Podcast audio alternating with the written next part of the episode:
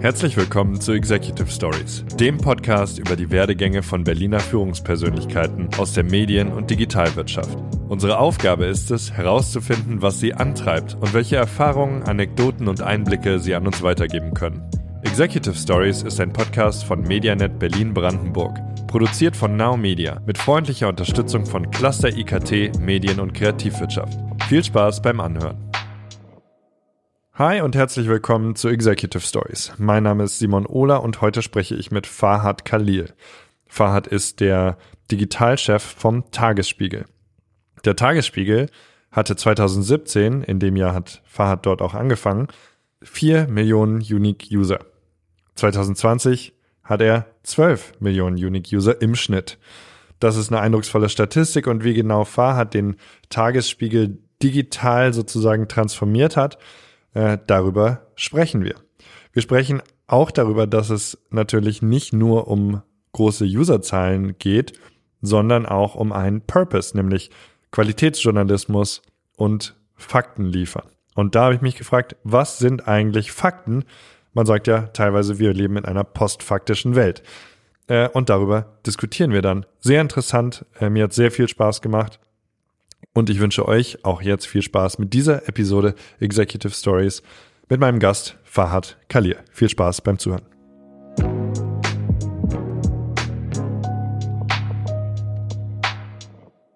Hi Fahad, guten Morgen. Guten Morgen Simon. Hi. Äh, ich stelle dich ganz kurz vor und das geht auch ganz schnell. Du bist der Digitalchef vom Tagesspiegel, richtig? Korrekt. Korrekt. Ähm, nun ist es zufälligerweise so, dass die, die menschliche Welt und damit auch die berichterstattenden und dazugehörigen Medien und eigentlich auch alle anderen Medien eine relativ äh, turbulente Zeit durchleben. Und ich wollte dich gleich mal fragen, was dich in dieser Hinsicht so beschäftigt. Es sind natürlich viele Sachen, Simon. Äh, das ist eine sehr gute Frage. Ähm, aber da wir gerade auch ähm, die US-Wahl hinter uns haben, das ist, glaube ich, das Thema und jetzt auch die, die Demonstrationen, die wir gerade sehen in Deutschland und so weiter, ist es schon ein Thema, was mich seit längerem beschäftigt und jetzt noch akuter ist. Das ist nämlich die Spaltung der Gesellschaft oder ähm, sozusagen eine, es gibt ja sozusagen eine Seite, sozusagen, die sich informiert und ähm, auch kritisch ist, was gut ist. Aber es gibt auch immer mehr jetzt äh, durch Fehlinformation, Desinformation, Bewegungen, die eher ähm, auch demokratiefeindlich sind und äh, dann zu radikalen Tendenzen führen und äh, in, in der Konsequenz auch äh, zu einer Spaltung einer Gesellschaft führen können. Und dieses Thema beschäftigt mich sehr und das ist auch gleichzeitig der Purpose, äh, den wir auch haben als äh, Qualitätsmedium, nämlich äh, genau ähm, Orientierung zu geben und Qualitätsmedien sind genau in dieser Zeit wichtiger denn je. Wie würdest du den Purpose äh, von dir und ähm, vielleicht, wenn es der gleiche ist, dem Tagesspiegel ausformulieren? Ähm, wir haben das, ähm, wir haben das auch, wir haben das ähm, schön im Satz formuliert. Den habe ich jetzt, wollte ich jetzt äh, nicht vorlesen, aber wir haben schon so definiert ähm, äh, mit meinem, äh, unserem Team, sagen, was, was wollen wir eigentlich, was ist das, was wir, äh, was wir anstreben? Und es ist schon so, dass wir sagen, äh, Demokratie braucht ja Meinungsfreiheit, das ist ja auch im Grundgesetz verankert. Und, ähm, und in, in der Konsequenz braucht auch Demokratie Qualitätsjournalismus, um die Bürger zu informieren mit Fakten, verlässlichen Informationen. Und das ist unsere Mission, dass wir den Qualitätsjournalismus, äh, den wir vertreten beim Tagesspiegel, in das digitale Zeitalter bringen und dort erfolgreich machen. Und das eine ist sozusagen der Inhalt, den wir anbieten.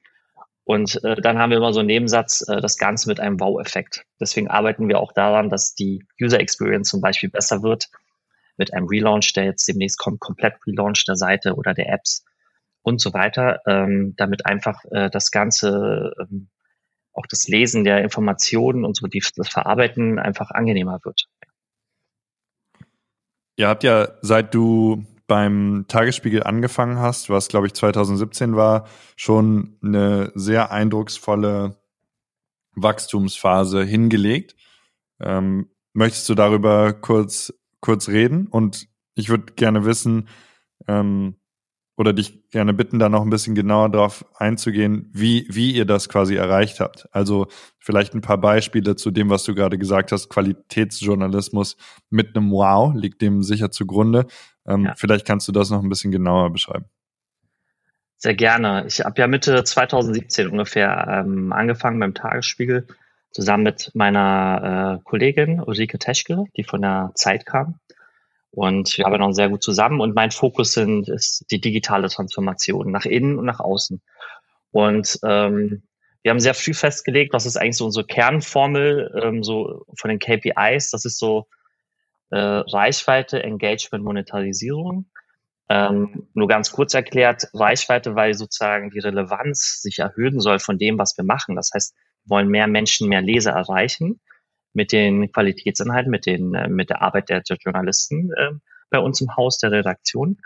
Wir wollen dann, dass die Leser sozusagen, wenn die Reichweite steigt, äh, mit uns interagieren, sozusagen ähm, diese Inhalte, also unsere Plattform gut finden, unsere Inhalte.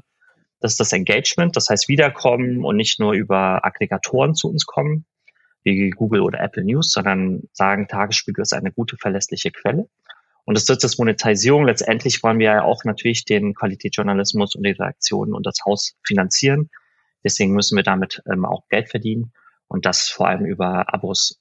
Und bei der Reichweite haben wir es geschafft. Äh, wir haben, glaube ich, vor über drei Jahren waren wir so bei vier Millionen Unique Usern. Dann gibt es ja natürlich noch Visits und PIs und ganz viele andere. Aber wir gucken uns erstmal diese Unique User erstmal an, die, die Leser. Und ähm, da haben wir es geschafft, von vier Millionen ähm, Lesern auf jetzt mittlerweile im Schnitt über zwölf Millionen Leser zu kommen, äh, was eine tolle Zahl ist. Also das Jahresziel für 2020 waren eigentlich so zehn Millionen. Die Marke hatten wir vor Corona im Februar schon, also vor dem großen Ausbruch geknackt, hatten im März sogar 15 Millionen und sehen einfach, dass die Relevanz äh, gestiegen ist und wir als Tagesspiegel mittlerweile auch ein nationales Medium sind, was wir halt vor drei Jahren nicht waren, weil wir eigentlich ein Zeitungshaus äh, in Berlin waren, vor allem sozusagen da den Fokus auch hatten und nun äh, in diese nationale Ebene gehen. Und dadurch steigt einfach die Relevanz. Und wir haben drei Säulen, das noch auszuführen, ähm, in, denen, in denen wir wachsen, die wir definiert haben. Also ich sage mal, wir haben so einen B2C-Bereich, das ist sozusagen das, was wir mit dem Kern der, der Zeitung des Journalismus machen. Und dann gibt es noch einen B2B-Bereich. Ähm, da haben wir Fachinformationen und Events. Ja, diese Fachinformationen, Backgrounds haben wir auch neu gegründet. Und die stehen nochmal für sich, sind, ist auch eine spannende Nebengeschichte als Startup. Aber in dem, in dem Kernsegment des Journalismus haben wir gesagt, um es zu vereinfachen, haben wir drei Säulen. Wir haben Web, wir haben die App und wir haben die Newsletter. Und alle drei sozusagen werden mit eigenen Teams betreut. Und äh, genau diese Reichweite, Engagement, Monetarisierung dann als KPIs sozusagen ausdefiniert. Und äh, mit regelmäßigen äh, Dashboards und Meetings äh, sehr eng be äh, betrachtet von einem, einem cross-divisionalen äh, Team, was das, würde ich sagen, Erfolgskonzept auch ist, dass wir sagen Redaktion, Marketing, Digitalteam, ähm, eine Vermarktungseinheit. Wir arbeiten zusammen als Team und jeder trägt dazu bei, dass wir diese, diese Ziele, die wir haben, sozusagen erreichen. Ja. Und deswegen sind wir im Web halt so gewachsen auf 12 Millionen. In der App, bei der App sind wir jetzt in den Top 5 im App Store im Schnitt bei, bei Apple. Und bei den Newslettern haben wir mittlerweile über eine halbe Million Empfänger. Und das hat sich auch, glaube ich, vervierfacht. Genau. Sehr eindrucksvoll. Ist das, ähm, weil du es jetzt gerade aufgezählt hast, als kurze Frage, das Blatt, also äh, Print, ich, ich bin da jetzt etwas unbedarft, ähm, das Alles gibt gut, es ja, ja, sicher noch, aber das, das hast du ja jetzt nicht aufgezählt. Äh, liegt das in deinem Fokus als Digital Officer sozusagen oder ähm, denkt ihr das schon gar nicht mehr mit? Nein, das, äh, das ist eine gute Frage. Ich habe natürlich jetzt, aus, deswegen hatte ich auch eingeleitet, als ähm, von der Digitalperspektive und den Zielen genau. erzählt, wie wir wachsen wollen. Äh, ich glaube an Print und es ist weiterhin eine ganz, ganz wichtiger Kern.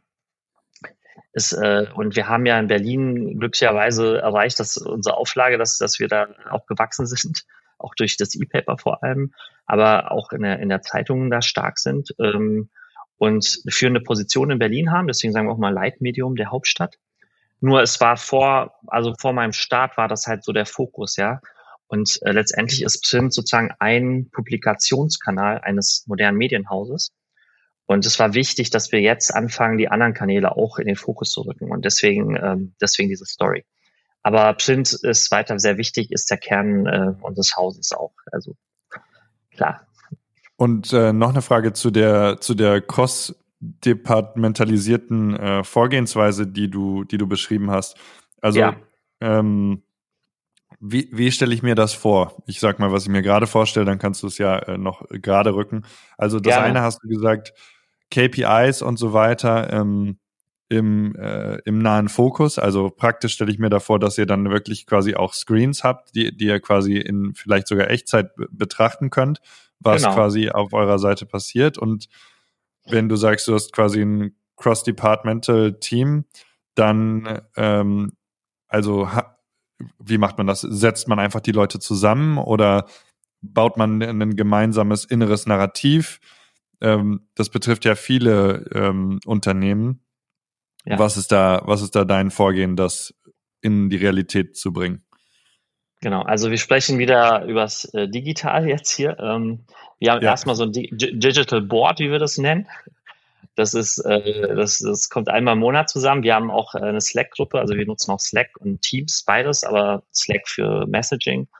Und äh, das Board, da sind sozusagen die Köpfe oder die Leiter von jedem Bereich drin. Ja, also so Head of Design, unser CMO, also Head of Vertrieb, Vermarktung, Head of Product, äh, unser CTO, ähm, so dass sozusagen da alle wichtigen äh, Bereiche vertreten sind. So dass es so insgesamt, da, da gucken wir immer, wo stehen wir so in den Großprojekten, wo stehen wir in den Zielen und so weiter. Und dann haben wir für die Produkte eigene Produktteams, die von einem Product Owner, das kennst du ja sicherlich, ähm, alle, die im Digitalen arbeiten, man braucht immer den Product Owner so als Herzstück äh, digitaler Produkte und diese Product Owner, äh, bei denen laufen sozusagen ja die ganzen Anforderungen ein und auch ähm, das Feedback der Nutzer und so weiter. Und die haben dann so Fixe, wo dann verschiedene, aus verschiedenen Bereichen Leute zusammenkommen und immer wieder sehen, wo stehen wir, wo wollen wir, was wollen wir weiterentwickeln, sozusagen in agiler Form. Und auch in diesen einzelnen Gruppen wird dann auch wiederum über Slack und so weiter kommuniziert. So dass dann jeder dieser Bereiche, sagen wir mal, ich habe das jetzt stark vereinfacht in Web, App und Newsletter. Natürlich sind dahinter irgendwie zehn Newsletter und bei dem Web ist es auch ein bisschen komplett komplexer. Aber auf dieser oberen Ebene haben wir dann sozusagen diese Teams, die sich dann austauschen, ja. Und äh, beim Background, zum Beispiel Fachinformationen, ist das auch ähnlich. Und das ist so ein bisschen das Vorgehen. Cross-divisional, jeder gibt seinen Input rein, der Product Owner äh, nimmt diese Anforderungen zusammen, äh, sozusagen macht daraus eine Ordnung, priorisiert das Ganze und, und misst dann auch hypothesengetrieben, ähm, ja, ob das Ganze auch wirklich so zutrifft, wie man sich es vorgestellt hat. Ja. Mm, ja. Noch, noch dazu eine Frage, als du quasi ankamst, ähm, 2017, willst du vielleicht kurz sagen, wie es, wie es quasi da aussah und was sich verändert hat? Weil vielleicht kann ja ähm, ein geneigter Hörer davon was lernen oder erkennt sich in einer der beiden äh, Stories wieder. Mich würde sehr interessieren, wie die diese Transformation, ähm, die du vielleicht mit eingeführt hast, aus, aus äh, sah, aussieht. Ja, also ich, äh, musste überlegen, wie ich das jetzt formuliere, um keinen äh, der Vorgänger und sie auf Schutz zu treten. Aber letztendlich war die Situation, ich bin, äh, habe gestartet und habe als erstes natürlich eine Analyse gemacht des Status Quo. Ne? Also sagt, wo stehen wir eigentlich? Und ähm, das Spannendste war, glaube ich, ich habe irgendwie einen Tag in der Redaktion verbracht. Ich habe so drei Monate so einen Umlauf gemacht, weil ich ja außerhalb des Verlagswesens komme. Dazu kommen wir wahrscheinlich gleich. Aber ich mhm. kam halt außerhalb des Verlagswesens und habe gesagt, okay, wie, wie funktioniert ein Verlag überhaupt, ja? Hab, hab halt alle Stationen mir angeguckt, total faszinierend. Ähm, auch die Zuckerei, also alles fand ich, ich fand es super spannend. Und dann war ich halt äh, in der Redaktion und habe dann gesagt, ich nehme mir den ganzen Tag und gucke genau an, wie, wie eigentlich publiziert wird. Und das war mein Aha-Effekt eigentlich, weil man muss sich halt vorstellen, im Verlag ist natürlich die Redaktion mit über 150 Leuten. Bei uns ähm, ist, wie gesagt, ich sage immer der Kern, aber es ist auch wirklich so, ja, es ist ja das, das wofür wir stehen, äh, da entsteht das Ganze, die Inhalte, die Recherchen. Ne? Und ähm, dann habe ich gesehen, dass die sozusagen irgendwie 20, 30 Minuten gebraucht haben, um sich überhaupt einzuloggen. Viele haben irgendwie veraltete Rechner gehabt, dann haben sie mehrere ähm, mehrere CMS, das sind, ne, das heißt, also das sind, das sind Content Management Systeme. Content Management Systeme, genau, mit denen man sozusagen publiziert und die haben für jeden sozusagen für die Zeitung, dann für, für online und Newstart, die haben halt verschiedene Systeme gehabt, wo die auch wechseln mussten. Ähm, anyway, am Ende haben sie sozusagen sehr viel Zeit verbracht mit, mit, mit sozusagen einem System, mit, mit, mit der ganzen Infrastruktur, um überhaupt arbeiten zu können. Deswegen ist ein ganz großes Projekt dran. Da sind wir jetzt in den, in den letzten Zügen, dass wir sozusagen das komplett überarbeitet haben. Die gesamte Infrastruktur, oder was natürlich ein äh, Mammutprojekt ist. Ähm, es sind im, indirekt irgendwie 50 Systeme da äh, enthalten. Und die Vision, die wir haben, ist sozusagen, es soll noch ein Editor, der irgendwie Cloud-basiert ist, Browser-basiert ist, ein Journalist startet den Tag, macht den Browser auf, egal mobil oder auf seinem Notebook äh, oder iPad oder ein Tablet äh, und schreibt dort rein seine Inhalte, ja, die er davor sozusagen in der Sitzung vielleicht besprochen hat. Und wo wir es dann publizieren, in den 25 Kanälen, die wir mittlerweile haben, also Print, äh, Online und Magazin, Social Media und so weiter, oder vielleicht, äh, ne, da, da gibt es ja sehr vielfältige einfach Möglichkeiten, das ist dann der zweite Schritt, ja. Und äh, das war ein ganz, ganz großer Prozess, den ich halt äh, eingeleitet habe, indem ich halt den Status quo verstanden habe. Und so geht es halt weiter, dass man sagt, Redaktion, was Status quo, was müssen wir verändern, was müssen wir im Vertrieb ändern, bei den ganzen Thema Abos, äh, was haben wir in der Vermarktung. Und so transformierst du dann sozusagen einzelne Bereiche in einem Unternehmen mit den jeweiligen sozusagen, äh, wo stehen sie wo sollen sie eigentlich hin? Ja, das war so mein Vorgehen, jetzt in Kürze gesagt. Und um das Ganze zu schaffen, das habe ich jetzt vielleicht noch vernachlässigt, war das Wichtigste zum Start auch, das habe ich schon bei meinem, sozusagen, wo ich die Interviews geführt hatte, hatte ich eine Präsentation gebaut, wo der Tagesspiel so für mich steht und was wir machen müssen. Und ich hatte halt gesagt, dass wir eigentlich so fünf, sechs Key-Leute holen müssen ins digitale Führungsteam. Und mhm. das war auch, glaube ich, sehr entscheidend. Also wir haben sehr, sehr tollen CTO mit, mit Robin Müller, der selber äh, mehrere ähm, äh, in, in Internetfirmen äh, gearbeitet hat und auch aufgebaut hat. Und ähm, der ist, kommt von Lesada zum Beispiel oder den Head of Design und, und so weiter. Da haben wir sehr, sehr starkes Team mit Thomas Weiß Head of Design oder Kaspar Seibert fürs, fürs Marketing. Und das war eigentlich, glaube ich, der, der Start, also ein starkes Team aufbauen, Status Quo verstehen und dann äh, Projekte starten, um, um zu transformieren. Ja, das, das war so in Kürze. Ja, aber super, super ähm, toller Einblick in quasi echte mögliche Verhaltensweise Weisen. Also quasi das Bildliche, dass man, also ich finde den Gedanken super, dass man irgendwie, ähm, also ich kann mir super vorstellen, wie da lauter Systeme sind und man muss sich quasi überlegen, okay, was will ich jetzt publizieren? Dann mache ich das ja. System auch. Vielleicht dauert es ein bisschen länger, bla bla bla. Und aber in Wirklichkeit will ich natürlich als ähm, Journalist einfach schreiben und dann ja. überlegen, quasi in welche Form ich das bringe und das, was du ja. beschrieben hast, so wie das jetzt zu sein scheint, habt ihr dann einfach einen größeren Funnel sozusagen, wo man wirklich ja. erstmal Geschriebenes generieren kann und dann eben über den, den ähm, Publishing-Part nachdenkt.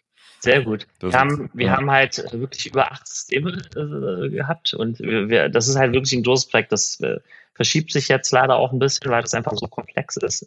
Aber ich glaube, wenn wir es einmal geschafft haben, äh, dann wird das ein riesen äh, Meilenstein nach vorne sein. Und nur, nur ganz kurz noch als Ergänzung. Die Grundlage all dessen war auch natürlich, kam ja frisch rein, dass wir auch gesagt haben, wir waren mit der Chefredaktion, ich und auch anderen Kollegen, auch vom Handelsblatt Zeit, waren wir halt in den USA, ähm, bei der New York Times, der Washington Post, beim Wall Street Journal. Wir waren in Skandinavien, wo auch die äh, also die Verlage sehr weit sind digital. Also Shipstead, äh, die haben ja eBay jetzt gekauft auch. Ja. Oder äh, Dagens Nyheter. Das sind so die führenden, äh, würde ich sagen, habe ich auch definiert für mich, äh, Verlage in der Welt, im, auch im Digitalen. Und von denen haben wir auch gelernt, ja, wie die arbeiten. Und, und genau da ist dieses Prinzip mit diesem Headless CMS, wie das heißt. Äh, oder, oder sozusagen, dass du sozusagen einen, einen Input-Kanal hast, aber mehrere Output-Kanäle, das sozusagen zweitrangig ist. Äh, das haben wir natürlich auch dort äh, gesehen. Und deswegen war das die Grundlage äh, für den Umbau. Genau. Ja, verstanden. Ich habe ähm, so ein bisschen zwei Richtungen, in die ich das Ganze gerne bringen würde, habe aber auch den Verdacht, dass es vielleicht ein bisschen die gleiche Richtung ist. Also mir ja. schwebt so ein bisschen die Frage vor, was du ja auch gerade angedeutet hast, dass du bist quasi eigentlich ein, ein Tech-Leader und gehst jetzt quasi nicht als, sag ich mal, Journalist oder so, ähm, sondern eben als, als Technology-Leader in die ähm, Führungsposition eines ähm, ein, einer Zeitung. Und ja, äh, dann ist da so ein bisschen die Frage, okay, wie, wie, was hat man dann da für einen Blick drauf? Und einiges haben wir ja auch schon gehört. Aber ich würde das gerne in ein bisschen eine andere Frage verpacken, die mir äh, ja seit einiger Zeit, seit wir gesprochen haben, auf der ja äh, mich beschäftigt. Und du hast ja, ja gesagt, das ist euer Purpose, äh, Qualitätsjournalismus sozusagen durch objektive Fakten zu machen. Ja. Und einer, also meine Frage dazu ist, einer meiner, einer meiner Leitsätze quasi für, für mein Verständnis von der Welt ist Perception as Reality. Das heißt ja. für mich, dass was mein, in meiner Wahrnehmung stattfindet, das bestimmt auch äh, ja, meine Realität, also halt, keine Ahnung, meine, meine Biochemie, mein, meine Wahrnehmung von ja. Fakten, ja, und so weiter. Und ähm, Watzlawick, ne, würden jetzt die Profis. was würden die ja äh, Profis sagen? Konstrukt also der Watzlawick ist ja, ne, dieses äh, mit dem Konstruktivismus und der, der Wahrnehmungspsychologie. Das ist ja dieses, mm. das ganze Thema. Hm? Okay, genau. Okay, ich habe da gar keine, gar keine Referenz zu. Ja, ich hab, Super sondern, Buch, ja. ja, also meine Frage ist quasi: Gibt es überhaupt objektive Fakten? Ähm, was ja auch was ist, was in so Thema Fake News und so weiter durchaus ähm, angezweifelt wird. Ich, ich meine es eher positiv, dass man sich eben auch irgendwie so, so eine Art eigene Welt schaffen kann, um damit die Welt besser zu meistern. Aber also Frage steht, gibt es objektive Fakten? Wie funktioniert das? Wie erkennt man die und so weiter und so fort? Was denkst du dazu? Ja, absolut. Also wir haben ja immer so, das ist auch mal spannend. Wir haben ja auch ähm, als Medien haben wir immer so zwei Segmente. Wir haben immer so Artikel, die genau das machen sollen, nämlich äh, Fakten sozusagen recherchieren und wiedergeben. Und dann gibt es immer Kommentare oder Meinungen. Und wir werden auch beim großen Relaunch, den wir noch äh, sozusagen Anfang nächsten Jahres planen, diese ganzen Kommentare und so nochmal hervorheben. Weil viele Leute verwechseln das dann wieder so mit Fakten. Ja, da sind dann einfach Meinungen von Menschen zu einer Situation und hier sozusagen dann von Journalisten, ja. Und äh, da gibt es. Und nur um das ganz kurz klarzustellen, weil wir uns ja auch im digitalen Raum bewegen. Also du meinst genau. jetzt quasi das journalistische Format ähm, Bericht versus Kommentar oder Meinung. Du redest nicht von Kommentaren unter einem Artikel von Usern. Genau, sehr gut. Das ist genau das nicht, sondern das, was wir von der Publikationssicht heraus hast sozusagen diese beiden, äh, ne, diese Bereiche jetzt mal grob geclustert.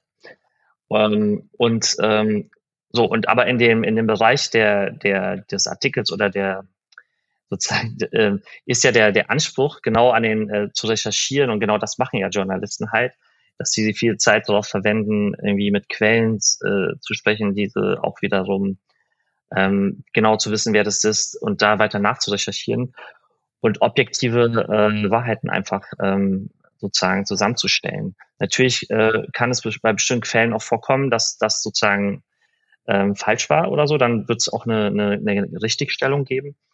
Aber ich glaube schon daran, dass man viele Fakten, ob es jetzt wissenschaftlich ist äh, oder auch äh, sozusagen einfach Dinge, die passiert sind, äh, klar objektiv äh, feststellen kann und auch darüber schreiben kann.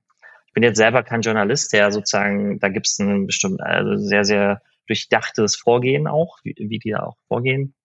Wir haben auch Transparenzrichtlinien sozusagen, wie wir arbeiten und ähm, das ist bei uns ein sehr hohes Gut insgesamt auch bei DVH Medien, also auch mit der Zeit oder dem Handelsblatt. Da, dafür stehen wir einfach. Und natürlich gibt es auch, äh, das ist, was es so schwer macht. Ich habe jetzt, äh, ich weiß nicht, ob du über dieses Sinclair Broadcast Network in den USA gehört hast.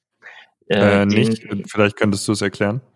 Ja, ich habe ähm, wir haben ähm, sozusagen fast 200 äh, lokale äh, TV-Kanäle in den USA mittlerweile ähm, äh, gekauft und äh, können, ich glaube, 40 oder 50 Prozent der US-Bevölkerung abdecken. Ähm, das sind auch Ausläufer von Fox News und so weiter. Und da gab es jetzt so ein Video, dass die sozusagen ähm, in, in allen Kanälen haben die einen Text vorgelesen, ja. Dass sozusagen die, die nationalen Medien Fake News verbreiten. Und äh, das waren, äh, es war so, so fünf Minuten, zehn Minuten sozusagen Skript, was sie dann irgendwie in 180 Kanälen vorgelesen haben. Wenn man das mal googelt, Sinclair, super, super spannend. Äh, ist das das, wo dann alle quasi, wo so ganz verschiedene News Anchors sind, aber ja. alle sagen das Gleiche. Ja, ja, ja das habe ich gesagt. Fake mhm. News, Fake News Media und so. Und das ist genau, was halt ähm, diese Desinformation, das ist genau halt, was halt versucht wird, dass man sozusagen die Qualitätsmedien und die objektiven Wahrheiten sozusagen in Frage stellt. Das ist ja das Gefährliche. Und ähm, deswegen ist diese Perception genau, was du sagst. Das ist ja Reality. Und du musst es halt äh, schaffen über, über einen guten Ansatz. Ähm, deswegen auch die, sind die öffentlich-rechtlichen auch gut in Deutschland und wichtig, ja, und auch ganzen anderen Qualitätsmedien, äh, dass du da eine, eine objektive Wahrheit äh, rüberbringst. Ja, und, und die wird aber auch von anderer Seite wiederum ähm, ähm, angegriffen. Und dann gibt's ja natürlich noch die ganzen sozialen Medien, in denen Echoräume entstehen und jeder sozusagen Publizist werden kann und eine Meinung haben kann. Aber ich finde ganz wichtig, von Meinungen zu, zu, wie gesagt, objektiven Fakten zu differenzieren. Also wirklich diese investigativen Stücke, die Panama Papers oder so, ne? Das sind so die Stücke. Äh, das ist so stark und so gut recherchiert.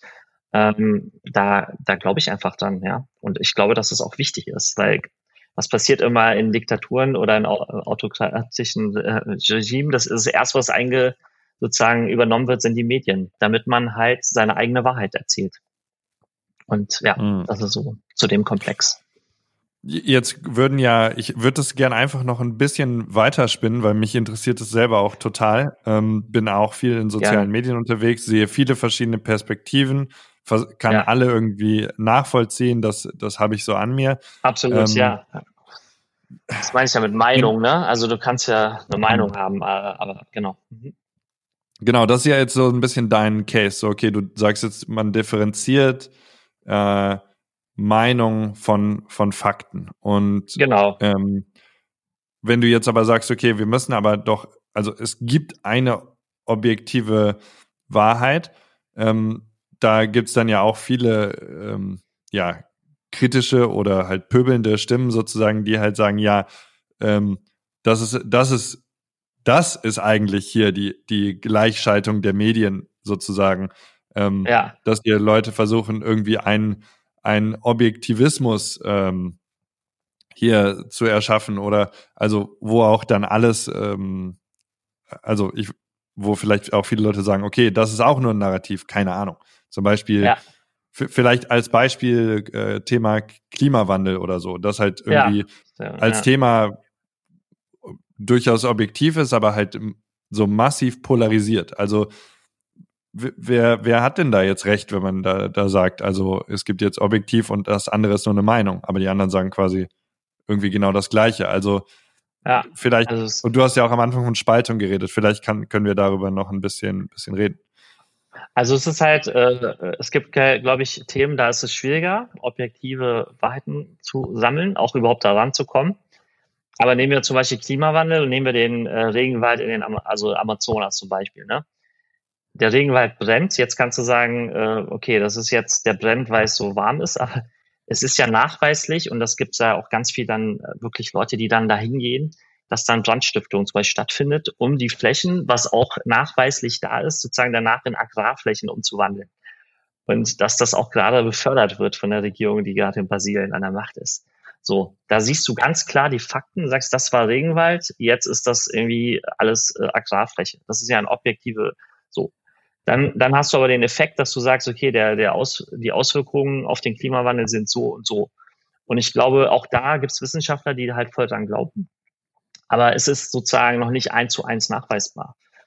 Ähm, anderes Beispiel wäre wär jetzt ganz einfach zu sagen, wir haben ja einfach eine Lockdown-Situation, dass Restaurants äh, nicht mehr öffnen können. Das ist ja ein Fakt. Ja. Und aber die Begründung, warum das gut oder richtig ist, das sind dann Meinungen, ja. Und die, die Vielfalt der Meinungen ist ja auch wichtig. Die will ja auch keiner verbieten, ja. Wir sagen ja nicht, dass wir sozusagen mit dem, was wir schreiben, sozusagen die, die Hoheit haben über die Meinung, sondern wir wollen halt äh, im Kern über die, die Fakten sozusagen die Zahlen dazu liefern, um sich selber eine Entscheidung auch zu machen. Ja, wir haben jetzt neulich eine, eine Kampagne gemacht, bleiben Sie kritisch, wir bleiben es auch, ja. Und äh, das ist halt nice. genau das Thema. Ne? Das ist, äh, das kann man am besten an, weil, weil wir haben das einfach, ähm, wir haben verschiedene Kamp äh, Sprüche auch versucht. Also wir haben niemand verlässt die Information wichtiger. Aber bleiben Sie kritisch, wir bleiben es auch, war irgendwie so der beliebteste, weil das trifft ja eigentlich wieder, ne? Wir wollen sozusagen die Leser ähm, empowern oder sozusagen befähigen, äh, sich selber eine Meinung zu machen. Und das schaffst du halt, indem du Informationen lieferst. Ja, und deswegen haben wir beim Innovation Lab zum Beispiel, wenn man mal bei uns auf tagesspiel.de slash interaktiv geht, ähm, ganz tolles Datenteam, was wir da haben. dass mit sehr vielen Datenprojekten, äh, wo einfach Fakten da sind, äh, Dinge visualisiert und, und äh, rüberbringt, ja, und auch investigativ arbeitet. Kann ich sehr empfehlen. Er hat mehrere Preise gewonnen jetzt neulich mit ähm, Wem gehört Berlin? Da ging es darum, wer sind eigentlich die, die Besitzer der Immobilien. Das muss man halt sehr aufwendig recherchieren, aber das sind ja Fakten, äh, die es nachweislich gibt. Ja, und wenn jemand nachfragt, sagen wir, das sind die ganzen Belege dafür. Und ähm, ja, unabhängig davon sind die Meinungen. Ja, ich sehe, dass da, dass da die, die Linie gezogen wird, Fakten und, und Meinung. Ist auf jeden Fall ein, eine gute Betrachtungsweise, die ich, die ich nachvollziehen kann und das denke halt auch so ein, ein, bisschen an, an andere Medien, ähm, die man so ja. lesen kann, die sich auch so ein bisschen als Anti-Medien quasi ähm, ja, genau. darstellen. Und ähm, ja. das ist schon dann viel meinungsgetrieben, wenn ich jetzt, also ich habe schon viel davon gelesen und das ist halt, das Absolut. sind halt mehr so, ja, ist nicht so, da kommen nicht so viele Fakten vor, wenn ich jetzt mal darüber ja. nachdenke. Ja. Wo, wobei eben Meinung und ein gewisser Spin auf Dinge und zwar, das heißt quasi zu sagen, hm, die sagen nur das, weil sie wollen jenes erreichen und also das ist eine Meinung zum Beispiel, aber dieser Spin hat ja heutzutage auch eben einen sehr großen Effekt. Zum Beispiel, wenn man, du hast es vorhin gesagt, Spaltung sieht man gerade ein bisschen in Deutschland, sieht man äh, vor allem äh, ja schon fast grundsätzlich in Amerika zwischen allerhand un unzähligen, wortwörtlich unzähligen Gruppen. Ähm, ja. Ist das dann alles, ist dort dann zum Beispiel alles Spin und Meinung und gar nicht mehr irgendwie äh, Fakten basiert? Oder wie, wie ordnest du die Situation in Amerika ein? Ja, das sind natürlich große, große Fragen, kluge Fragen. Ähm, meine eigene Sicht jetzt persönliche Sicht darauf ist, ähm, dass du schon merkst, irgendwie, ähm, du hast ja so ein bisschen so die Leser New York Times und, und, und Washington Post oder CNN, also, also die Leser, die sich versuchen, irgendwie mit Fakten irgendwie drauf ähm, sozusagen zu informieren. Wobei es da natürlich auch verschiedene Medien, also Spektren gibt. Also jedes Medium hat ja auch irgendwie so eine, ein bisschen eine Ausrichtung, mehr rechts, mehr links und so weiter. Äh, das ist ja auch noch dazu.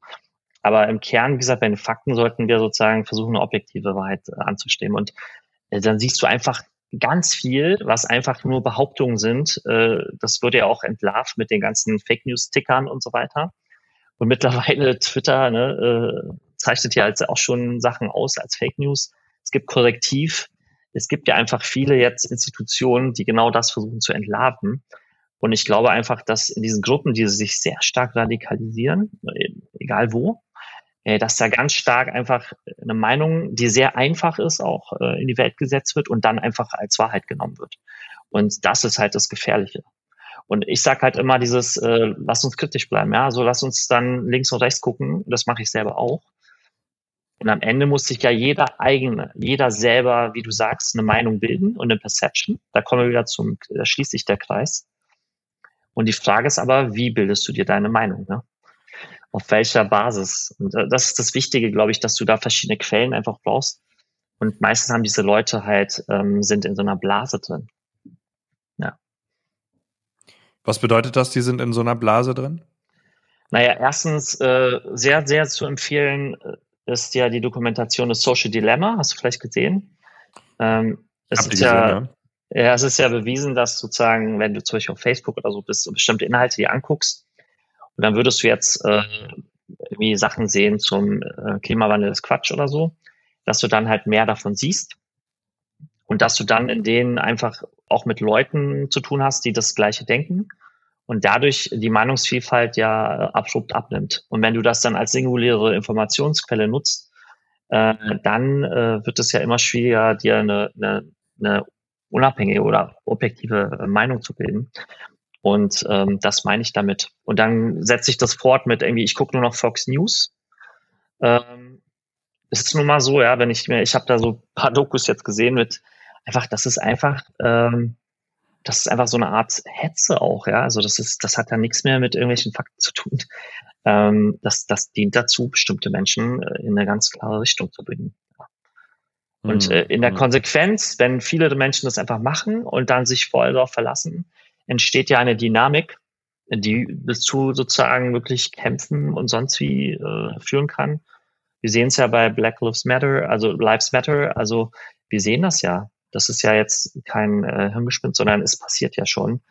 Und das ist jetzt die USA, ne? Das, das, also es gibt ja ganz andere Länder, äh, wo dann irgendwas gepostet wurde ähm, und dann wurden bestimmte Volksgruppen ähm, gejagt oder, oder so, ne? Das war ja jetzt auch, also es ist sehr gefährlich. Ja, das ist, das ist alles quasi das sozusagen das Meinungs- und em Emotionen-Territorium sozusagen, das eben nicht ja.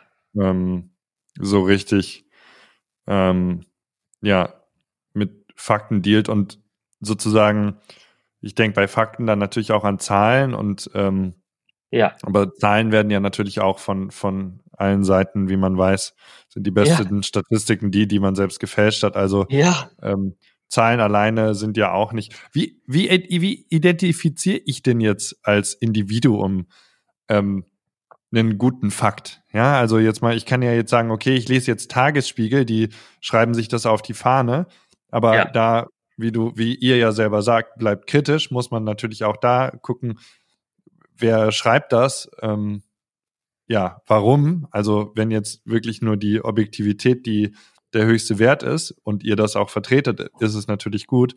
Aber das kann man ja, ähm, darauf kann man sich ja, wenn man kritisch ist, eben nicht per se verlassen. Also, was ist denn der beste Weg als Individuum, diese Welt der Fakten, Meinungen und Betrachtungsweisen zu navigieren? Das, ähm, ich meine, gerade in der jetzigen Welt, ne, also die Anzahl der, der Quellen, die wir haben, äh, ist ja exponentiell gestiegen, exponentiell gestiegen. Und ähm, ich glaube einfach, dass du dir selber als Individuum äh, Quellen suchen musst und aber auch viele Quellen, ähm, wo du sagst, ich, ich validiere das nochmal, wenn es große Themen sind, ja. Und ähm, ich meine, es gibt ja auch Menschen, die, die bestreiten, dass die Erde zum Beispiel rund ist oder so, das ist jetzt so ganz radikal. Ähm, es gibt ja einfach Fakten und dann gibt es einfach ähm, Dinge. Ähm, am Ende des Tages musst du dich an irgendeinem Punkt dann sagen, ja, ja, darauf verlasse ich mich jetzt. Ne? Ähm, so in dem Sinne, dass du sagst, ähm, ich hinterfrage was äh, sozusagen alles, was es gibt, ähm, ähm, wird irgendwann sozusagen an ein Ende kommen. Ähm, ich persönlich gehe einfach äh, sozusagen, ähm, versuche mir dann verschiedene Medien anzugucken und äh, viele Sachen spiegeln sich ja dann auch wieder. Also wie gesagt, ne, also ich denke auch jetzt die Statistiken zu Corona mit den, mit dem wer ist infiziert oder so, das ist ja wiederum eine Datenbank, die es gibt. Da sind ja nur die Leute erfasst, die getestet wurden und dort eingegeben wurden. Aber auf die Zahlen äh, verlasse ich mich zum Beispiel, ne? weil das wieder so äh, von vielen validiert wurde. Und äh, genau, das ist so mein Weg. Hm. Ihre Quellen und am Ende ein Vertrauen. Ja. Ja, weil die Frage ist, glaube ich, auch so ein bisschen, und ich glaube, das fragen sich viele Leute und vielleicht das ähm, als, als abschließende Frage zu, den, zu dem Thema. Ähm, ich glaube, viel, also wenn wir jetzt sagen, wie du am Anfang gesagt hast, okay, es, es äh, herrscht oder es begibt sich sozusagen eine gewisse Spaltung.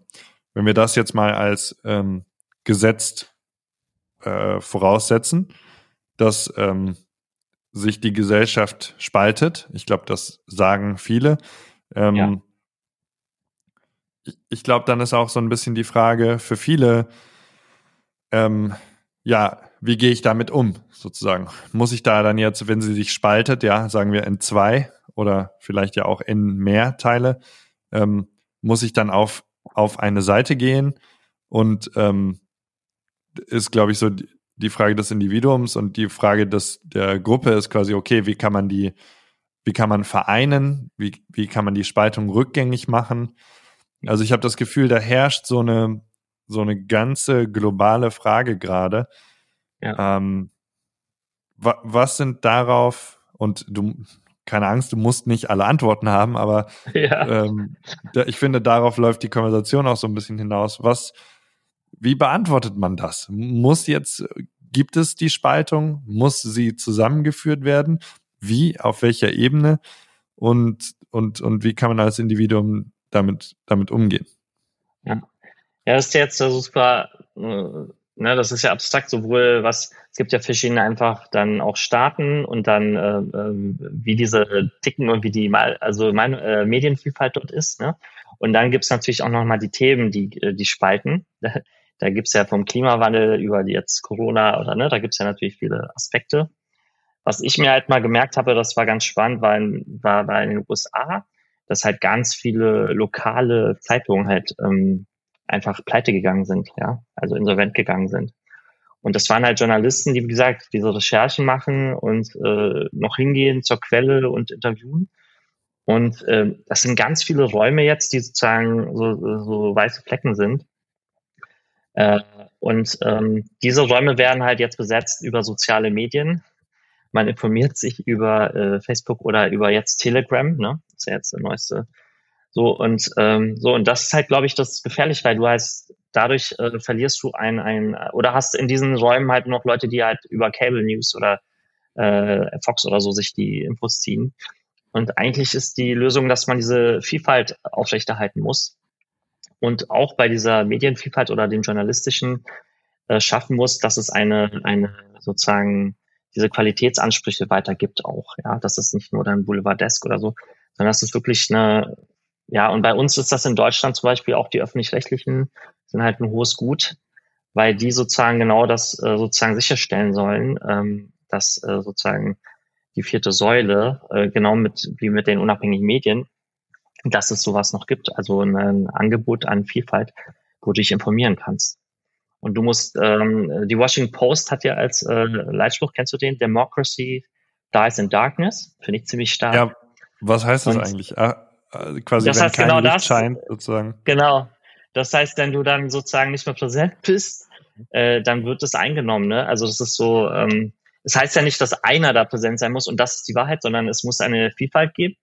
Und diese Vielfalt sollte bestenfalls bestimmte Qualitätsansprüche ähm, Ansprüche haben. Das ist jetzt so meine Meinung dazu. Ich wollte dich fragen, weil du bist ja ein kluger Kopf und auch selber Medienmacher, wie du mhm. das noch siehst mit den, mit der, mit der objektiven Wahrheit oder wie, wie, wie siehst du das oder wie ist deine Lösung auf das, auf die Frage? Weil es ist eine sehr gute Frage. Ja, er hat mich natürlich die Frage zurückzubekommen ähm, und ich, ich gebe mal einen Versuch. Also ähm, die, die eine Sache, die mich viel beschäftigt, ist halt, ähm, ja, wo ist die Spaltung? Und ich denke mir halt oft, die Spaltung ähm, ist vielleicht auch im Menschen selbst. Ja, also es ist nicht unbedingt für mich offensichtlich, dass es jetzt schwarz und weiß, und das möchte ich nur als sinnbildlich verstehen, ähm, ja. oder ob es jetzt schwarz-weiß, rot-blau, Maske, keine Maske, ja, also die ganzen, äh, ja. Bin, also binären, scheinbar binären Situationen ähm, gibt. Ja. Äh, außen, sondern ich habe halt das Gefühl, mh, hm, es gibt sie halt innen und halt gerade durch zum Beispiel starker, starken Informationsfluss zu Augen und Hirn, äh, die teilweise in großem Kontrast stehen zu dem Ort, äh, auf dem die Füße auf dem Boden stehen, ja, um das mal ja. auf den Körper zu übertragen ähm, das ist halt ein, ein riesiges Problem und äh, es, es scheint mir so, als wäre in vielen Individuen eine gewisse äh, Desintegration, die stattfindet. Also, aber Integration und auch Integrität ist das, was eigentlich ähm, ja. wichtig ist. Und ähm, dazu gehört für mich auch viel äh, ja, Gruppenzugehörigkeit, die ich für weitest, weitestgehend überflüssig halte. Ja, da, mhm. da lehne ich mich natürlich ja, aus dem Fenster, aber ja. Ähm, ja, äh, ich, ich, ich, ich glaube, man muss, man kann halt auch vieles ohne externe Informationen äh, in sich selber lösen. Ähm, ja. sozusagen und ähm, ja, da, da dem quasi meditativ entgegensehen und natürlich Werte für sich selber setzen. Ja. Ähm, aber, aber ich glaube, das ist so ein bisschen mein Ein Ansatz, dass mehr quasi aus dem Inneren kommen muss und letzten Endes alles, was man von außen kommuniziert bekommt, erstmal durch eine innere Verarbeitungsmaschine gehen muss und ja. man dann quasi das in, in Werte übersetzt, in innere, die man für sich selber, für seine Familie oder wo auch immer man eben Einfluss hat, äh, übersetzt und dann, und dann danach handelt. Und dann muss Ja. man sich auch nicht über die Leute so aufregen, die das vielleicht anders machen, weil dann kann man verstehen, okay, vielleicht haben die auch nur das Gleiche gemacht und sind halt, ihre Wertemaschine hat es halt in was anderes umgewandelt, so ungefähr. Ja. Also, das, das ist so in Kürze mein ein kleiner Blick darauf. Ja. ja. Spannend, super. Ähm, jetzt habe ich aber die Verantwortung, dieses Interview noch äh, weiterzuführen. Ja. sonst ähm, sonst äh, kommen wir hier noch von Stöckchen auf Steinchen. Aber ich bin sehr dankbar, dass wir diese, dieses offene Gespräch über dieses sehr schwere Thema führen konnten. Ja. Ähm, weil es was ist, was mich beschäftigt und ähm, Ich auch, ja. ja, ich hatte, ich hatte gehofft, dass du dazu, ja, dich beschäftigt sicher auch. Ich hoffe, dass es dich beschäftigt. Absolut. Also unbedingt Social Dilemma schauen. Das ist ein sehr gute Doku, würde ich allen Zuhörern empfehlen. Als ähm, Mhm. Beispiel. Ja. Ja, wobei The Social Dilemma, wenn ich da eine Meinung noch zu abgeben darf, ist, äh, hat leider keinen Redemptive Arc. Ist etwas, äh, etwas äh, depressiv, ja. Sagt so, ja, so Social Media ist schlimm und man kann nichts machen. Aber ich finde halt, man kann was machen. Man kann, Nee, ähm, ja, die konstruktive Seite fehlt. Aber glaube, für viele, die nicht so im Digitalen super drin sind, ist das äh, eine sehr gute, sozusagen auch nochmal, ähm, gibt die Zusammenhänge nochmal ganz gut wieder, ähm, wo es hingehen könnte, weil das ja einfach eine dominante jetzt äh, Quelle ist äh, mit der Zeit. Ähm, und deswegen fand ich es super spannend, ja, also inspirierend. Ich, ich würde gerne noch ein bisschen ähm, auf, ähm, auf dich als Person eingehen. Wir haben nicht mehr ewig Zeit, aber Ja, Ähm, könntest, könntest du äh, nach der interessanten Konversation, die wir da jetzt hatten, vielleicht den Zuhörern einen, einen kleinen Blick äh, auf dich geben? Äh, vielleicht eine, eine, eine Kurzform, wo quasi, wer bist du, woher kommst du, wo bist du aufgewachsen, ja. was hat dich so beeinflusst und was hast du für eine Karriere hinter dir? Genau, ich versuche es kurz zu machen. Ähm, ich bin im Iran geboren und ähm, meine Eltern hatten beide in, Deutschland studiert, äh, Bauingenieurwesen, Architektur, so aus der Richtung und ähm, sind dann zurückgegangen und dann kam ja der sozusagen Revolution. Wir waren irgendwie sechs Wochen in Deutschland, um meinen Onkel zu besuchen. Und dann kam sozusagen in dem Augenblick äh, griff, griff dann Saddam Hussein an, äh, der Iran-Irak-Krieg brach aus. Und äh, brach aus. Und ähm, daraus ist sozusagen jetzt äh, ein ganzes Leben geworden. Äh, in, in, in Berlin. Äh, bin ich dann aufgewachsen, ähm, wo auch meine Eltern studiert hatten. Und ähm, habe ja auch studiert an der Humboldt-Universität, äh, Wirtschaft, BWL und neben Fach Informatik. Über das äh, agile Softwareentwicklung schon 2002 meine Diplomarbeit geschrieben. Mich hat immer Mhm. diese Brücke interessiert von sozusagen von der Wirtschafts- oder so Anforderungsseite zur sozusagen Software- oder IT-Seite. Das war so auch Thema meiner Diplomarbeit. Wir haben, also Golden Gate Bridge war sozusagen als Motiv, als Bridge. Und ähm, das ist ganz cool. Und ja, und ähm, dann würde ich sagen, so in ganz kurze Vita, äh, beruflich ist es am ersten Leben, sage ich immer, war ich beim äh, im Konzern, war in der Strategieabteilung und was das Tolle war, dass, dass ich halt weltweit unterwegs war und mit sehr guten Köpfen äh, zusammengearbeitet habe. Da habe ich so die ganze Methodik gelernt, wie man Projekte strukturiert, wie man kommuniziert und so ein bisschen ähm, auch das Politische, was äh, in, in, immer wenn Unternehmen größer werden, äh, leider auch dazugehört, einfach Ja. Interessen, die es ja gibt, wie man die sozusagen in Einklang bringt.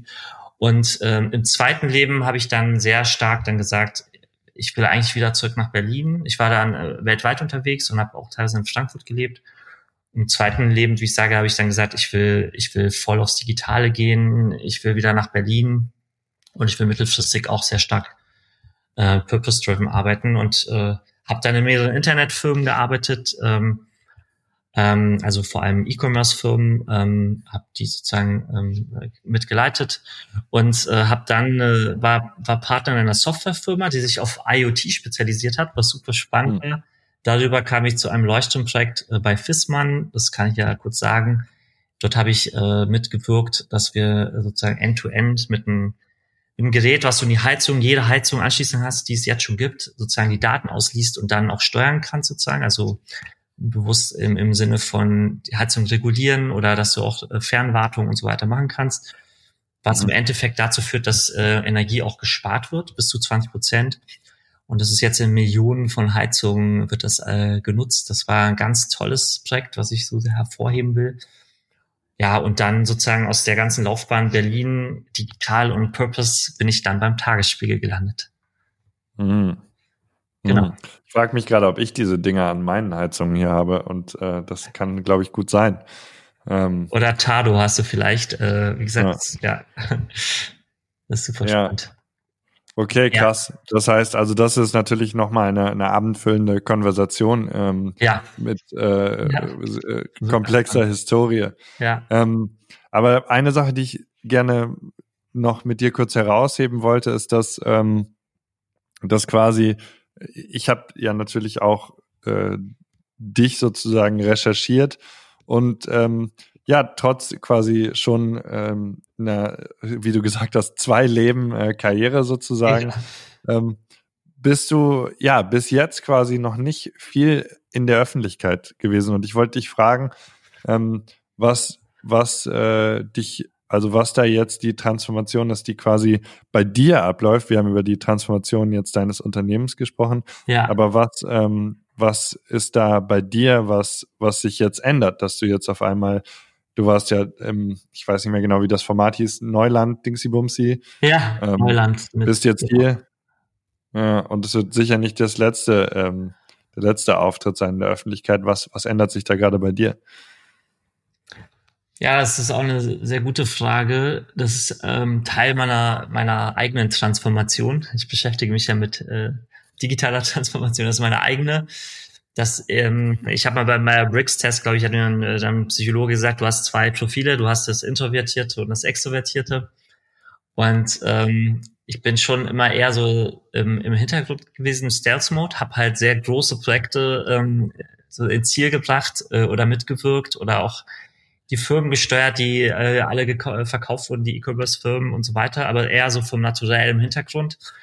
Und ich glaube, dass die Rolle, die ich jetzt habe als Geschäftsführer, des Tagesspiels, des Leitmediums der Hauptstadt. Äh, das, da, wir haben eine ganz tolle Kollegin, die Sandra Friedrich, die in der Unternehmenskommunikation bei uns ist und die sagt immer, warte, du musst raus. Ja, also und äh, coacht mich da auch immer und deswegen ist das jetzt äh, der Beginn. Ähm, ich habe jetzt schon ein paar Interviews gegeben. Ich bin ja auch immer wieder vor irgendwie unseren irgendwie 500, 600 Mitarbeitern ähm, ähm, sozusagen dieses dieses oder im Wirtschaftsclub auf der Bühne oder so. Das gehört jetzt dazu zu meinem Wandel. Ähm, ähm, sozusagen rauszugehen. Das ist eine spannende, spannende Transformation. Ja. ja. Was hat dich davor, hat es sich, hat es sich nicht ergeben davor oder hat es sich nicht gejuckt oder hattest du Angst oder was war, was war der, was quasi die ersten 40 Jahre sozusagen da dich im Stealth-Mode äh, gehalten hat? Ja, ich habe A nicht so das Bedürfnis, ich bin da nicht so ego-driven, ich bin mega teamorientiert und denke so, mich interessiert die Sache an sich. Also wenn sozusagen das Produkt dann live ist, weltweit mit den, mit das IoT-Produkt, das ist das, was mich erfüllt oder das mit dem Team gemacht zu haben und dass das irgendwas bewirkt. Das ist das, was mich halt äh, treibt. Sondern, und weniger meine Person, die dann sozusagen der Scheinwerfer drauf ist und Fahrtkali hat das gemacht. Das heißt, ähm, ich glaube, eine Begründung ist wenig e-, ego-driven zu sein. Und die zweite Begründung ist natürlich, dass die introvertierte Seite natürlich auch einen Widerstand leistet, ähm, weil das sozusagen äh, dann irgendwie ein äh, Stress ist auch. Aber ich habe am Bradbury Reef, das werde ich nicht vergessen, wo ich äh, zuerst mal getaucht bin und äh, dann die Hälfte der Leute abgesprungen ist ähm, und gesagt hat, nee, ich habe Angst. Ich bin dann runtergefangen gegangen und äh, das war einer der besten Erlebnisse meines Lebens. Ähm, dort zu tauchen. Ähm, gibt's ja vielleicht auch nicht mehr in der Form lange. Und da war dieser Spruch, do what you're afraid of, der geht mir nicht aus dem Kopf. Der stand in dieser ähm, Taucherschule und äh, wenn man das dann macht, dann entdeckt man ja ganz neue äh, Welten. Ja? Das ist so ein bisschen der Hintergrund. Sehr schön. Ja, da, äh, der, da muss man auf jeden Fall seiner Angst entgegengehen. Das ist eine, ja. eine gute ähm, abschließende Richtung. Ja. Ähm, Komfortzone verlassen. genau. Ja, ja, das ist immer sehr gut. Ähm, danke für die Offenheit und die interessanten, den interessanten Austausch, den ich wirklich persönlich auch sehr ähm, in, interessant fand. Ähm, ich würde gerne, wie hier bei Executive Stories üblich, dir noch ein paar Fragen zum Abschluss stellen. Okay, gerne. Ähm, Und äh, dann sind wir auch schon fertig. Sehr gut. äh, ja, genau. Und ähm, ich fange also gleich damit an, wenn du soweit bist. Bist du soweit? Ich bin soweit. Fantastisch. Erste Frage. Äh, simpel, aber nicht banal. Was ist der Sinn deines Lebens? Wow, das ist eine sehr große Frage. Ich würde sie ehrlich beantworten. Ähm, mich hat dieser, also mich treibt dieses, äh, was Steve Jobs in der Stanford Speech gesagt hat. Du merkst schon, ich, ähm, ich gucke auch sehr stark auf stark Persönlichkeiten und also auf Sprüche. Und, ja. und das war so, ähm, dass man eine Delle im Universum hinterlässt. Und ähm, zusammengefasst, also natürlich werde ich die Delle wahrscheinlich nie so groß machen, wie die Steve Jobs äh, geschafft hat zu machen, aber ähm, die Welt durch mein Wirken ein, ein kleines Stück besser zu machen. Punkt. Du hast es gerade schon ein bisschen gesagt. Was inspiriert dich? Genau. Persönlichkeiten, würde ich sagen, jetzt ganz spontan, die die Welt verändern. Das ist schon das Größte. Politisch bin ich ein ganz großer Fan, zum Beispiel von Mandela mit seinen 25 Jahren, 25 Jahren im Gefängnis und das, was er dann erreicht hat und wie er es erreicht hat mit seiner Art. Ähm, und äh, dann natürlich auch in der Wirtschaft Leute wie Steve Jobs oder Elon Musk, die große Visionen haben, die irgendwie die Welt verändern, aber diese halt auch umsetzen. Und als drittes wollte ich halt unbedingt noch nennen meine Tochter. Das klingt zwar jetzt so ein bisschen banal, aber das Faszinierende bei ihr ist, äh, man sieht ja bei so einem kleinen Kind, die ist jetzt erst ein Jahr alt, ähm, dass die wirklich im Augenblick leben, ja, haben oder sein und dass die wirklich sein sind. Und das ist super inspirierend, weil das ist ja das, worüber alle schreiben, Eckart Tolle mit Now und so weiter. Und äh, Kinder schaffen das. Und irgendwann passiert dann der Übergang, dass wir dann von den Gedanken überschüttet sind. Und das ist meine, vielleicht, vielleicht sogar meine größte Inspiration momentan. Meine Tochter. Ja, fantastisch zu hören. Resoniert sehr stark mit mir. Äh, ich sage sonst nicht so viel hier zu, aber ähm, das äh, Now, ja, nicht umsonst heißt mein Projekt Now Media. Ach so, ähm, ja, siehst du. Ist, äh, ja, ist, äh, und, und auch das, äh, das Kind ist eine, eine riesige Inspiration, ja. Cool, ja. Super. Kann auch sich selbst äh, immer versuchen, sich näher an das innere Kind oder sein, ähm, oder in einen kindlichen Zustand, den Lernerzustand sozusagen, ja. den Erfahrerzustand bringen, ja. Absolut, das ist, äh, ja. das ist sehr wichtig und sehr inspirierend. Ja. Wollte ich nur nochmal unterstreichen. Cool. Hast du ein, zwei, drei Bücher, die du gerne empfiehlst, verschenkst, die dich geprägt haben? Ein Buch, was ähm, vielleicht nicht so viele kennen, was aber wirklich toll ist, um die globale so äh, Politik zu verstehen, ähm, ist ähm, die Macht der Geografie von Tim Marshall. Kennst du das? Nein, leider nicht. Sind, die Macht der Geografie von Tim? Äh, Tim Marshall. Marshall. Marshall. Das sind äh, zehn Karten, glaube ich. Er zeigt einfach die Zusammenhänge der Geografie mit dem Wirken äh, dieser, dieser Staaten. Ähm, super, super spannend. Also abs absolut lesenswert. Die Macht der Geografie. Und dann äh, lese ich zum Beispiel jetzt äh, Ride of a Lifetime. Ich, ich lese mal gern auch ähm, von Führungspersönlichkeiten Büchern. Das ist von Robert Iger, dem Disney-CEO. Ähm, ähm, und äh, der hatte halt, bevor der da als CEO angetreten ist, hatte er so, seine, so, so Leitprinzipien, wie er das verändern wollte. Und danach hat er auch 15 Jahre lang gewirkt. Also das finde ich super spannend. Also zum Beispiel, dass Qualitätsinhalte im Kern sind äh, dessen, was sie tun, oder dass Technologie sozusagen, um, sozusagen äh, ganz tief verankert wird in der Strategie, in der Transformation des Unternehmens. Ja. Ähm, danke fürs, fürs Teilen. Ähm, sicher beides sehr interessant. Was ist die Änderung, die du gerne in der Welt sehen würdest? Das ist auch natürlich eine super, sehr tiefgehende Frage. Ähm, also ich würde jetzt sagen, zwei Sachen rausnehmen. Es gibt natürlich viele, glaube ich. Ich glaube, dieses eigentlich, dass man, ich glaube, ich wünsche mir weniger Radikalität und mehr respektvollen Umgang miteinander. Das ist jetzt so, ne, so ein Wunsch ans Universum, aber ich glaube immer, das ist auch mein Hintergrund. Ich habe immer dieses Radikale einfach ähm, abgelehnt, egal ob es in der Religion ist oder in den, in den Standpunkten rechts, links und so weiter. Ich finde, man muss äh, aufeinander zugehen können und respektvoll miteinander umgehen. Ähm, das finde ich sehr wichtig. Ähm, und das Zweite ist äh, auf, auf jeden Fall der Klimawandel. Das ist auch ein Thema, was mich natürlich ähm, umtreibt und dass wir das besser verstehen, was die Hauptursachen sind und dass, dass jeder versucht, da einen Beitrag zu leisten. Ja.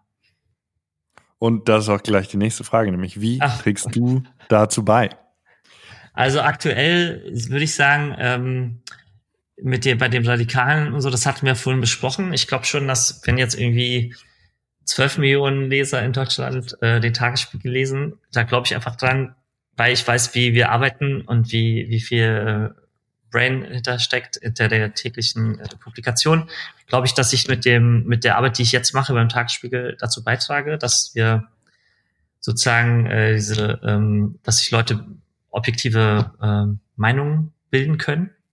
Und ähm, das ist das Thema Radikalität und Klimawandel. Ähm, ja, da, da, da glaube ich, äh, da mache ich selber, versuche ich Sachen zu machen, oder dass wir jetzt als Tagesspiel CO2-neutral werden. Aber da kann ich, glaube ich, in Zukunft will ich da auch vielleicht noch mehr machen, als ich es bisher tue. Super.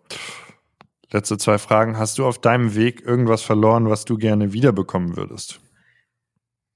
Ja, bei der Frage ist mir, äh, fällt mir erstmal äh, nichts ein. Ich würde das Einzige, was ich jetzt sagen würde, wir sind ja jetzt seit März irgendwie in diesem Halb-Lockdown-Status. Ähm, wir können nicht reisen. Ne? Wir können nicht so das Leben, was wir vorhatten, mal essen gehen und so. Ich glaube, diese Freiheit, ähm, dass man einfach das Ding, das machen kann, was man, was man gerne macht. Ich hatte ein Retreat, was ich jetzt nicht machen konnte. Und diese Freiheit, äh, das ist, was ich mir wieder wünsche. Ich glaube, das teilen viele mit mir. Und äh, zu guter Letzt, was ist eine Sache in deinem Leben, die du noch nicht gemacht hast, aber die du gerne machen würdest? Ja, da würde ich sagen, ich glaube schon, dass ich, ich liebe auch die, also Digitaltransformation ist ein sehr, natürlich auch neben den anderen Themen, Thema, was mich beschäftigt. Und ich glaube, ich würde super gerne mal, ähm, wenn ich jetzt einen, einen Wunsch jetzt hervorheben würde, würde ich, glaube ich, mal, ich würde sehr gerne mal im Silicon Valley arbeiten.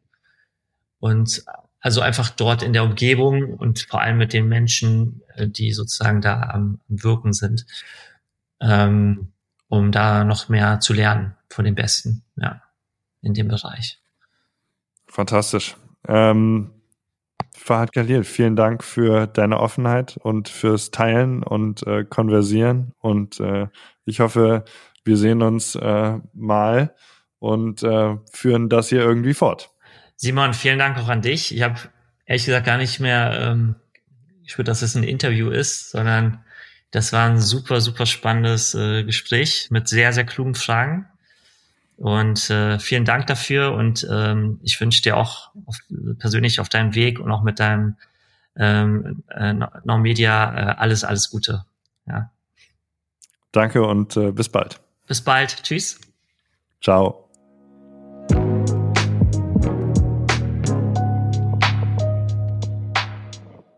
Ja, vielen Dank fürs Zuhören. Mein Name ist Andrea Peters und ich bin Vorstandsvorsitzende des Medianet Berlin-Brandenburg, dem Unternehmensnetzwerk der Medien- und Digitalwirtschaft in der Hauptstadt.